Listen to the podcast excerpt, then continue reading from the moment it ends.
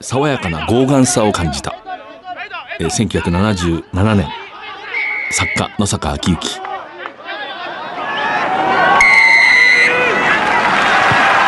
藤島大の楕円球に見る夢。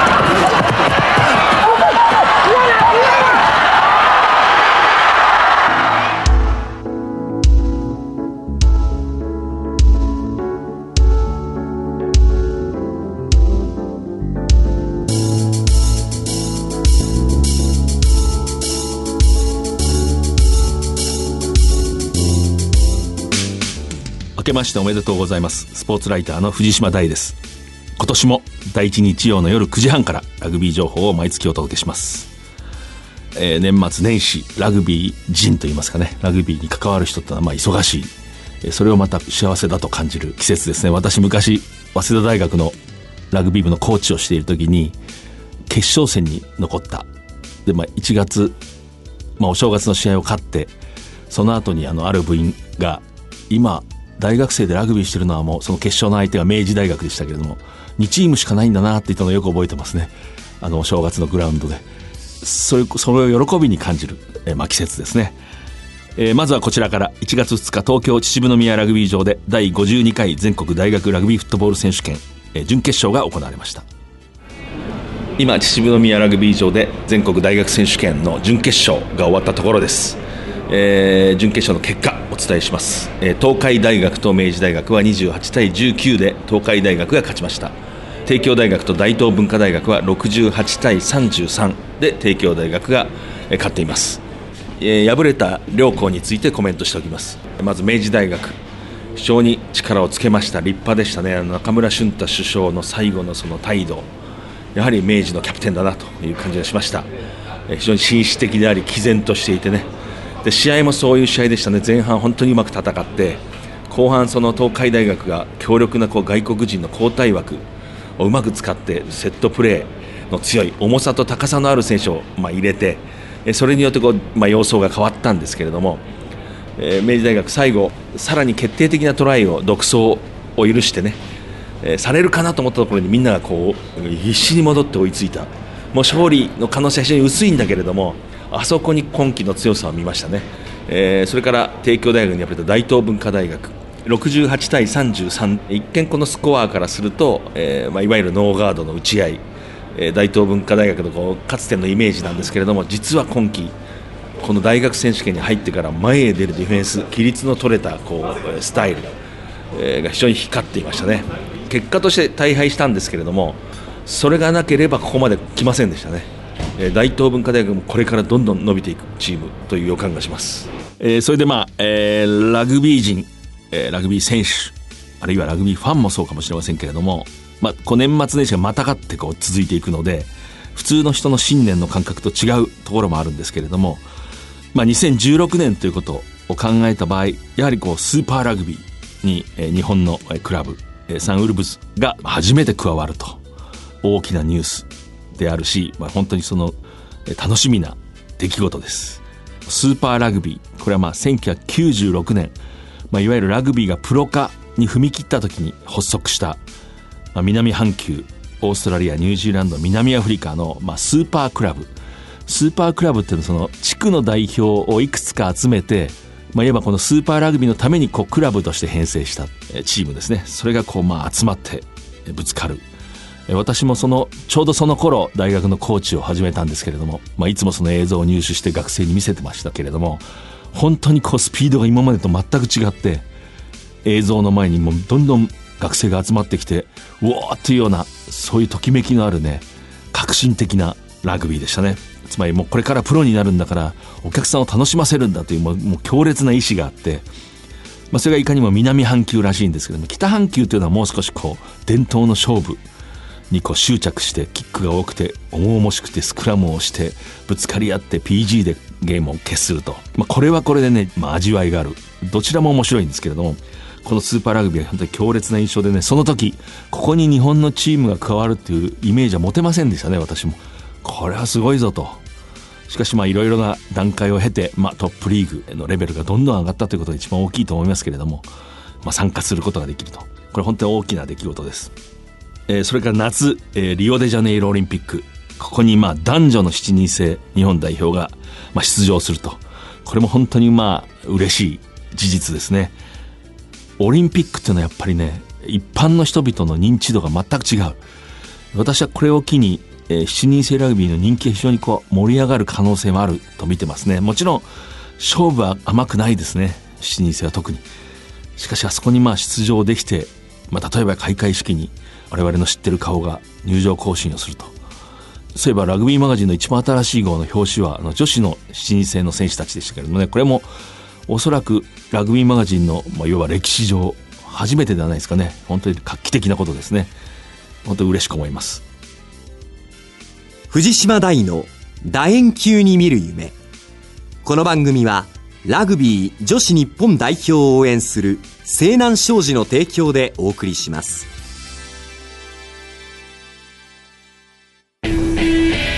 圧倒的な機動力と高い技術力。そしてそれを生かすチーム力。西南商事のリサイクルで東北の未来を笑顔に「Recycle More」「We Can」西南。まあやはりこれほど注目を浴びる中に立ってるんで、まあ、自然とやっぱり行動もね変わってきているとはいう思いますけどね。まあ、僕だけじゃなくてですね、まあ、日本代表だったり、まあ、ラグビー界というのがやはり19年に向けて注目を集めたいと望んでいろんな取り組みをやってきましたんでうん今はまあ注目を集めているというのは非常に光栄なことかな改めましてスポーツライターの藤島大です。今夜は昨年のラグビー界のまあ顔、まあ、スポーツ界の顔あるいはまあ社会的な存在でもありました五郎丸歩。について少しお話したいと考えております。12月26日土曜日、秩父宮ラグビー場で行われたキャノンとヤマハ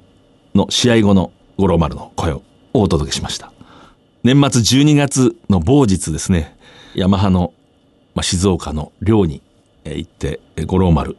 その人に大体40分ぐらいでしたかね、インタビューをしました。もう本当にいつも通りでしたね。全くこうブレるところがない。これ先に申しますと、酒場でリサーチをするんですけれども、ラグビーファン、昔からのラグビーファンで、え五郎丸がこう連日のようにこうテレビに出てくる、あるいはコマーシャルにも出演する。その姿を見てね、あの野郎もうテレビばっか出やがってっていう人は皆無、皆無だと思いますね。おそらく日本列島でほぼ皆無ではないですかね。これなかなか珍しい現象だと私は思うんですけども、つまりあの南アフリカ戦、あの歴史的な勝利の前、その前日まで、にラグビーファンであった人にとってはもう五郎丸というのはもう同志のような感じで、このラグビーをなんとか盛り上げたい、みんなに伝えたいというこう共有してるこう、なんていうかいわば思いというんですかね、あって、同志のような目で見てると思いますね。だから、あれだけテレビに出演して、みんなこう、ありがとう。これなかなか珍しいですね。で本人も全くそのスタンスは変わらないっていうか、えー、私がその、これだけテレビに出てっていうのがことを聞くと、これは必要な時間だって言ってましたね。彼の言葉をそのまま紹介すると。必要な時間ってのは自分にとって必要な時間ではないんですね、この場合。日本のラグビーにとって必要な時間だと彼は言ってるわけですね。自分がまあ、ここで注目をされている間に、少しでもそのラグビーの深さ、良さを多くの人に、まあ、分かってほしいと。まあ、ここにまあ、使命というものを感じるんですけれどもね。まあ、そのインタビューで、週刊現代という雑誌のためのインタビューでしたけれども、私の記憶では3、4度、使命という言葉を彼は使いましたね。使命を生きてるんだと。で、これはね、スポーツには本来限らないと思いますけれども、スポーツ人としても非常に正当な生き方というんですかね。まあ私の本当に尊敬する、いつも話に出しますけれども、大西哲之助さん、かつての日本代表監督の口癖でしたね。人間には使命がある。私も何度か耳にしたことがあります。人間には使命があるんだ。その時、その場所に、えー、そういう立場でいた人間っていうのはそのバトンを、まあ、引き受けて、前へ進んでいくしかないんだと。まさに五郎丸歩が今そのことを実践してるんだろうと思います。こうも言ってましたね。もし日本にスポーツ文化というもの、ラグビー文化というものがまあ定着をしていれば、私以外のいろんな選手がスタジオに呼ばれるはずだと。プロップの素晴らしい選手たち、ロックの本当の男たち、しかし、今の段階では半分はエンターテインメントとして捉えられているので、どうしてもキックで目立つ私、あのポーズを中心に、まあ、テレビに呼ばれると。しかし、それは今は仕方がないことだと思うと。で、彼の五郎丸歩の頭の中に問答で感じたのは、常に2019年のワールドカップの成功ということが非常にあると。ここも使命ですね。で一方で自分自身、それをまあ出場しないと決めたわけではないですよねって私は聞いたら、今はとにかく自分のことに集中をしたいと。まあ2015年、あのスプリングボックス戦以降はね、もう本当にラグビー界、日本のラグビーのために行動してきたというようなまあニュアンスを語って、そして2016年、まあスーパーラグビーのレッツ、日本のチームではなくてオーストラリアのレッツに五郎丸は加入するんですけれども、えー、そこでは自分の可能性というものをまあ見つめたい。少し自分のためにラグビーをしたいということでしょうね。まあそう話してましたね。非常にレッツに行くことを楽しみにしているなぜならそこに、まあラグビーの文化があるだろうからと。ブリスベンという都市のスーパークラブ。まあブリスベンというのも、まあクイーンズランド州、本当にラグビーの伝統のある土地ですね。で、このクイーンズランドとシドニーのあるニューサウスウェールズ。で、かつてアマチュア時代は、このクイーンズランド州代表とニューサウスウェールズ州代表の試合っていうのはもう、ものすごい人気で、注目があって、もう一世一代の勝負だったんですね。対抗戦ですよね。まあ、それこそ昔の早明戦のような、もう年に一遍のこの試合に全てをかける。で、あの、ラグビーのジャパンの前監督、エディ・ジョーンズさんは、このニューサウスウェールズ州の代表だったんですね。で、これはもう本当にワラビーズ、国の代表にも準ずる一流選手の証ですね。これ本当にこう胸を張っていいキャリアなんですね。で、まあそのクイーンズランドっていうその土地、そこのラグビーの文化というものが、まあレッズには反映されていて、本当にそこでそのゴローマル歩というね、まあ日本のいわば、今の誇りであり、まあ宝物のような選手がね、どういうふうに活躍するのかと。本当に楽しみですね。で、彼はその、えー、私のインタビューで、どれぐらい失敗して帰ってこられるかが楽しみだと。なかなかこう、一流のアスリートにしては珍しい、まあ、発言だと私は思いましたけれども、つまり、人間というのはこう、地位が固まるとどうしても守りに入るんだと、保守的になるんだと。で、私は今も日本で非常にもう称えられてばかりで、本当にそうなる恐れがあるっていうようなことを、まあ大体そういうことを話してましたね。で、振り返ると自分は早稲田大学の1年生の時が最も自分のプレーが伸びた時間だと。それなぜかっていうと、高校の時はもう痩せっぽちで、細くて、それほどの体格でもなかった。それが、早稲田に入れて、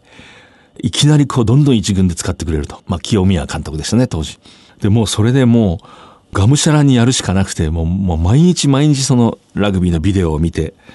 そしてもう少しでもこのチームに自分が力になれるようにということもずっと考えてたと。で、その時に一番自分のプレーが伸びたと。だから、ある程度、自分の評価が定まったところではなくて、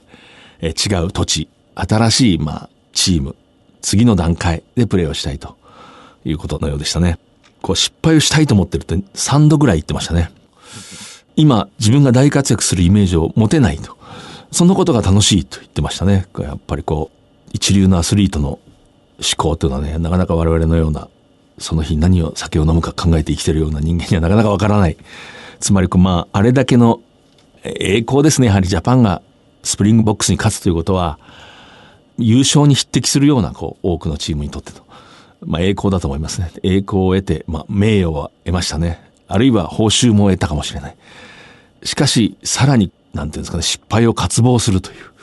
このアスリートのね、まあ、内面のこう、ある種の複雑であり、自分がさらに良くなりたいと。非常にその言葉の端々に感じましたね。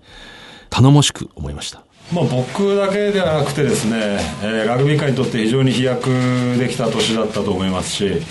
えー、今応援に来ていただいている方や、えー、ラグビーに注目していただいている方にいかにこれから2019年またその先に向けて注目していただけるかっていうのを、えー、選手としてはしっかりとですねプレーで、えー、魅了できるようにしっかりと努力していきたいと思っています。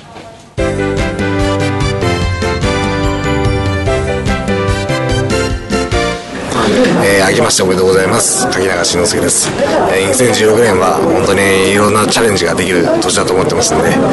えー、ぜひ応援よろしくお願いします。サンウルブズのプロップ柿永慎之介から、まあ、この番組に念頭のメッセージをいただきました。ありがとうございます。そしてまあ、12月21日、都内のホテルでスーパーラグビーの日本のまあチーム、サンウルブズのまあチーム発表記者会見が行われました。2016年のサンウルブズのヘッドコーチにニュージーランド出身、元オールブラックスのフッカー、マーク・ハメットが就任しました。My motivation for accepting the role for the Sunwolves goes a long way back, all the way back to 1996. I was uh, a member of the Crusaders, and everyone knows the Crusaders. The Crusaders have won seven titles. However, what a lot of people don't know is in the first year, Crusaders were dead last. えー、私が今回この、えー、役割を受けた、まあ、理由を少しお話ししたいんですけれども、96年、えー、スーパーラグビーが立ち上がった年に遡ります。当時私はクルセイザーズの、えー、メンバーだったんですが、えー、皆さんご存知の通りクルセイザーズは、えー、7度の優勝を果たしている非常に知名度のあるチームですけれどもですね、この最初の年というのはクルセイザーズは最下位だったんです。The reason I wanted to mention the Crusaders in 1996 was because while we struggled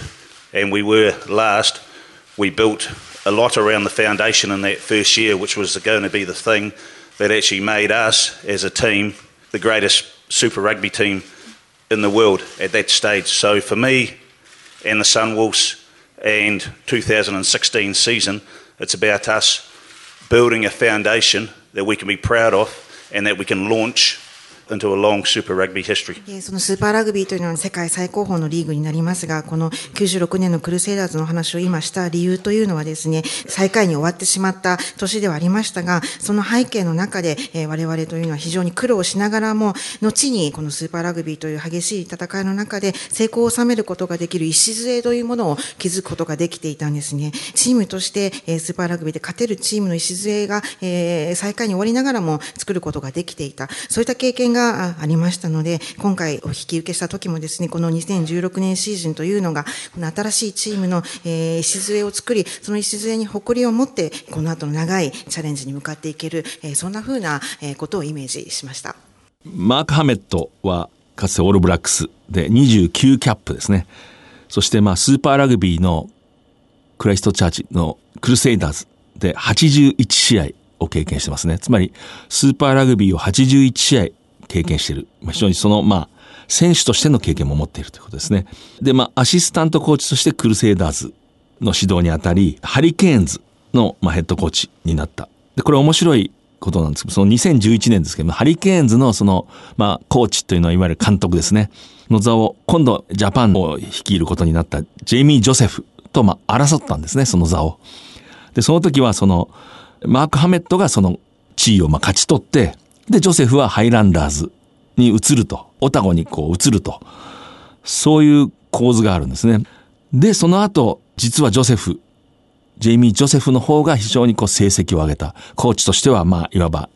手腕が一つ上だという評価を得た。非常にこう、面白い。で、それが今、二人が日本で、共にまあ、いわば手を携えて戦うと。これも非常に興味深い事実ですね。マーク・ハメットはその、クライスト・チャーチが、まあ、元々のその出身母体なので、リッチ・マコ、ダン・カーター、そういう人を、まあ、まあ、育てたというんですかね、まあ、関わってきたコーチです。で、まあ、メンバーですけれども、なかなか発表されませんでしたけれども、ようやく、まあ、固まって、まあ、稲垣、三上、木津、堀江、大野、真壁、ワールドカップのジャパン、入ってますね。日和佐、スクラムハーフの日和佐ですね。この人は、あの、まあ、隠れたヒーローでしたね、あのスプリングボックス戦。途中で出てきてあの有名な最後のトライのところ、全くこう緊張することなく強気のボールさばきを、まあ、続けた。どうしてもこう田中に、まあ、脚光というかまあ注目が集まりますけれども、この日和佐もあの試合のヒーローの一人ですね。そしてもうヤトミ、山派での活躍ご存知の通り、えー、もスクラムハーフに入りましたね。それから久保田の井上、この人もいいスクラムハーフですね。立川との名コンビで知られた天理大学時代。そしてまあ、トゥシピシが入ってきて、もちろん立川、田村優、山田、えー、山中良平も入りましたね。スケールの大きい選手です。それから今季好調笹倉、パナソニックのフルバック。今週も楽しみですね。あと、フッカー、有田隆平が入りましたけれども、この人はその、いわゆる日本にいる外国の選手ですね。彼の評価がものすごい高いんですね。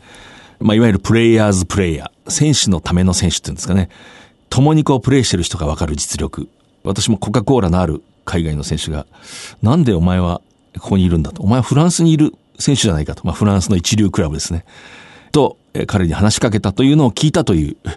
人の話を聞いたことありますね。本当に不思議そうに言ってた。お前なんでここでプレーしてるんだって言った。だからこういう人も入ってきて楽しみですね。それから3番にグジウォン。韓国出身の選手です。この人は中学生の時にもう日本の学校に来て、そしてまあプレーをした。ずっと日本のチームで続けてきた人ですね。でもスクラムの強さに定評がある。体重が122キロですかね。あの、エディ・ジョーンズさんもスクラムの強さをこう認めていたという証言もありますけれども、この人のお父さんがね、グン・トンジュさん。かつて韓国代表のね、ものすごくスクラムの強いプロップだったんですね。スクラムだけだったら本当に世界指折りじゃないかというぐらい強かった人です。で、まあ、サンウルブズの、まあ、ジャージは、まあ、太陽を象徴する赤。海外の方ではオレンジって書いてる新聞が多いんですけれども、まあ、赤というか、まあ、オレンジでしょうかね。で、えー、牙を向いた狼のデザインですね。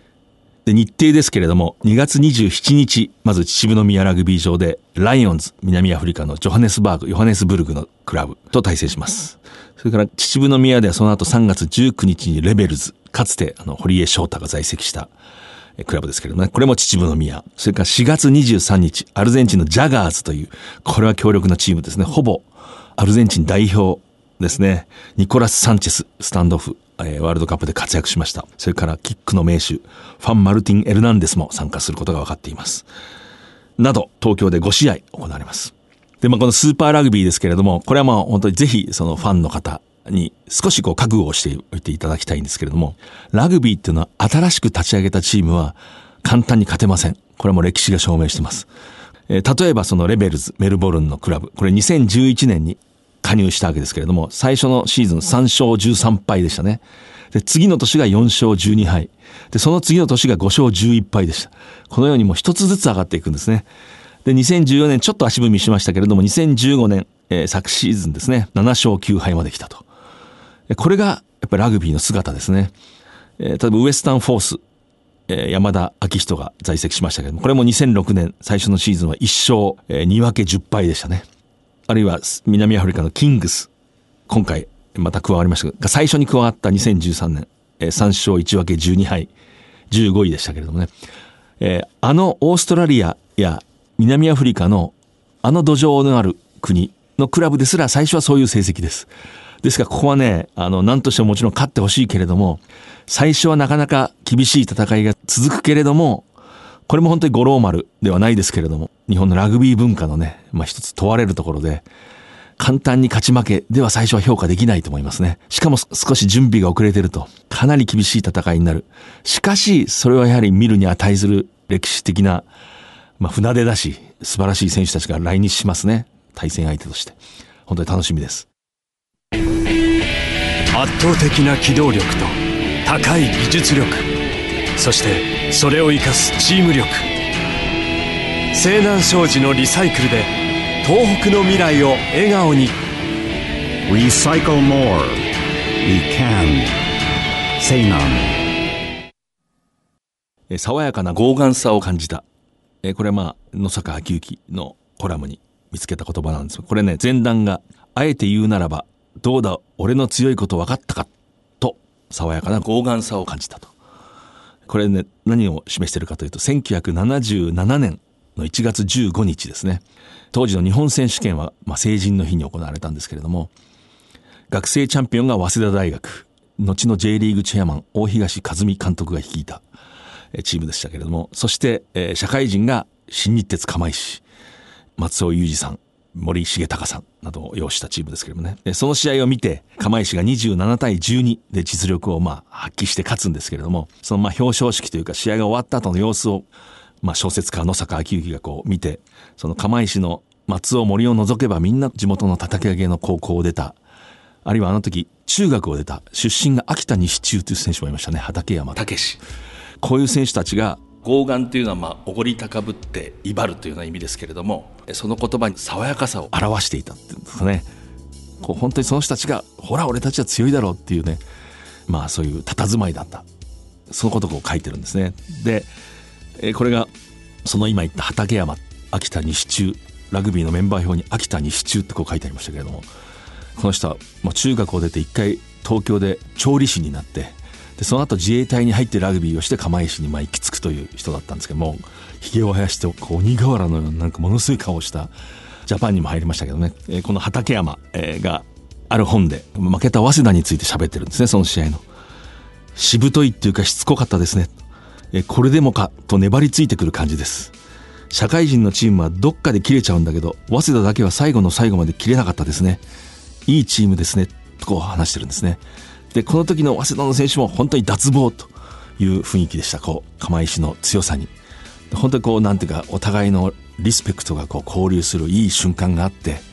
えー1月15日、それを、まあ、野坂昭之も見ていたということです。作家の野坂昭之。この人実は知られざる名スタンドオフでありました。あるいは迷うという字かもしれませんけれども、アドリブクラブというね、まあ、草の根のラグビーで本当に有名だった、1973年に発足したクラブ、そういうまあ、いわゆる文化人ですね、小説家、作家、テレビ人、出版人、そういう人たちが集まって、クラブを作って、その10番、当時42歳ですかね、野坂昭之が、その年でラグビーを始めたと。本当に当時は非常にマスコミ、メディアにも取り上げられる存在で、こう大真面目で試合してたんですね。